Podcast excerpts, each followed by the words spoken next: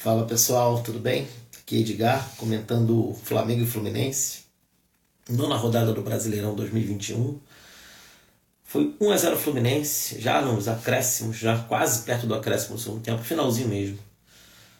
Né? O jogo que se desenhou no primeiro tempo, bem aquilo que já era esperado, o Flamengo com a posse de bola, com o território também, empurrando o Fluminense mais para trás. E o Fluminense não fazendo muita questão de disputar o jogo, né? Com, tanto com posse como território. Alternou alguns momentos de pressão, mas a maior parte do tempo ficou no seu campo esperando para ver o que o Flamengo faria. O Flamengo teve as melhores chances, criou pelo menos quatro grandes chances, assim, né? Boas chances de gol. A que passou mais perto, né? De, da bola entrar mesmo foi uma cabeçada do Gustavo Henrique no travessão, né? após um cruzamento de, de uma batida de falta.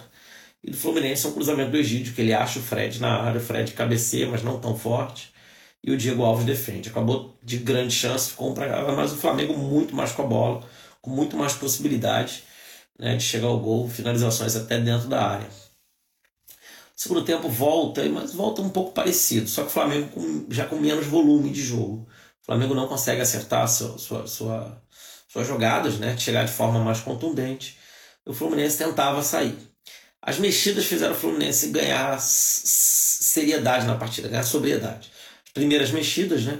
É, o Roger tira o Casares, que foi titular nesse jogo. Acho que a única mudança em relação ao time que ele tinha elegido como perfeito.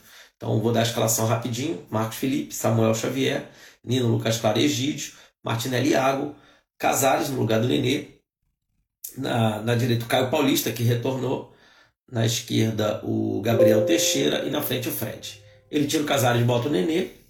E ele coloca o Luca no lugar do Fred. Então ele fica assim um centroavante fixo, que faz a defesa do Flamengo não conseguir encaixar a marcação, porque eles estavam muito marcando o Fred, a referência de marcação era o Fred, até porque o Fred era quem recebia as bolas. Com essa chegada do Luca, ficou muito mais movimentado. E toda vez que o Fluminense saía em contra-ataque, né, teve boa chance. A primeira boa chance foi com o Luca, que chegou a driblar o goleiro fora da área, mas chutou cruzado fraco para dentro do gol. A defesa do Flamengo tirou com tranquilidade. É, o Flamengo foi tentando, né, mas também não conseguiu. O Flamengo mexeu muito, acabou, acho que desarticulando as mexidas né, do, do, do Rogério. Foi muito mais para substituir seis por meia dúzia, para refrescar o time. Não foi ousado. Né, e o Fluminense, por sua vez, ganhou, né, pelo menos na, na parte aguda, porque pegava uma defesa do Flamengo que não estava esperando a movimentação do Fluminense e depois das últimas mudanças, veio o Luiz Henrique no lugar do, do, do Caio Paulista.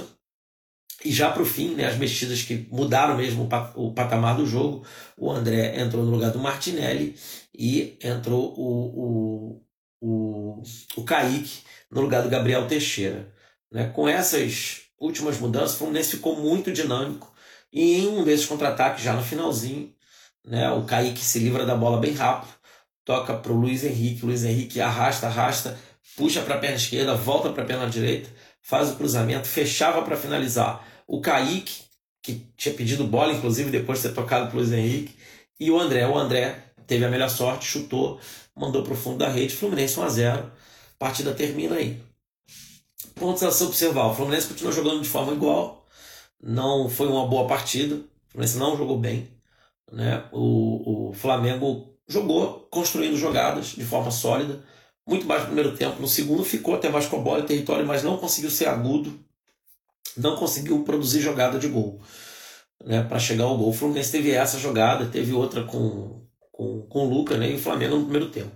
Então o resumo é esse, o Fluminense venceu, né, mais um Fla-Flu, a despeito do Campeonato Carioca, que foram dois jogos horríveis, afinal, para o Fluminense, o Flamengo é, dominou. A primeira partida, na verdade, os dois times ficaram especulando. A segunda, o Flamengo, de certa forma, massacrou o Fluminense. Nessa não, nessa o Fluminense venceu a partida, né? mas é preocupante o jeito como o Fluminense segue jogando. Então, comemoremos a vitória, muito bom, mas o sinal de alerta tem que continuar acontecendo. E assim, um devaneio final, né? O, o a escalação do Fluminense termina dentro de uma lógica para jogar no modelo do Roger, que é de reação e especular nos erros do adversário. Faz mais sentido, são jogadores de, movi de movimentação.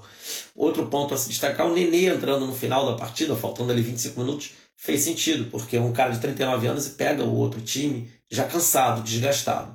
Né? É, a, falta para o Fluminense no modelo do Roger um meia articulador de velocidade que seja capaz de, de, de dinamizar a equipe. Né? Talvez o Gabriel Teixeira, e aí tendo o Caio e o Kaique nas pontas, enfim, ou pensar, ou até próprio Luiz Henrique.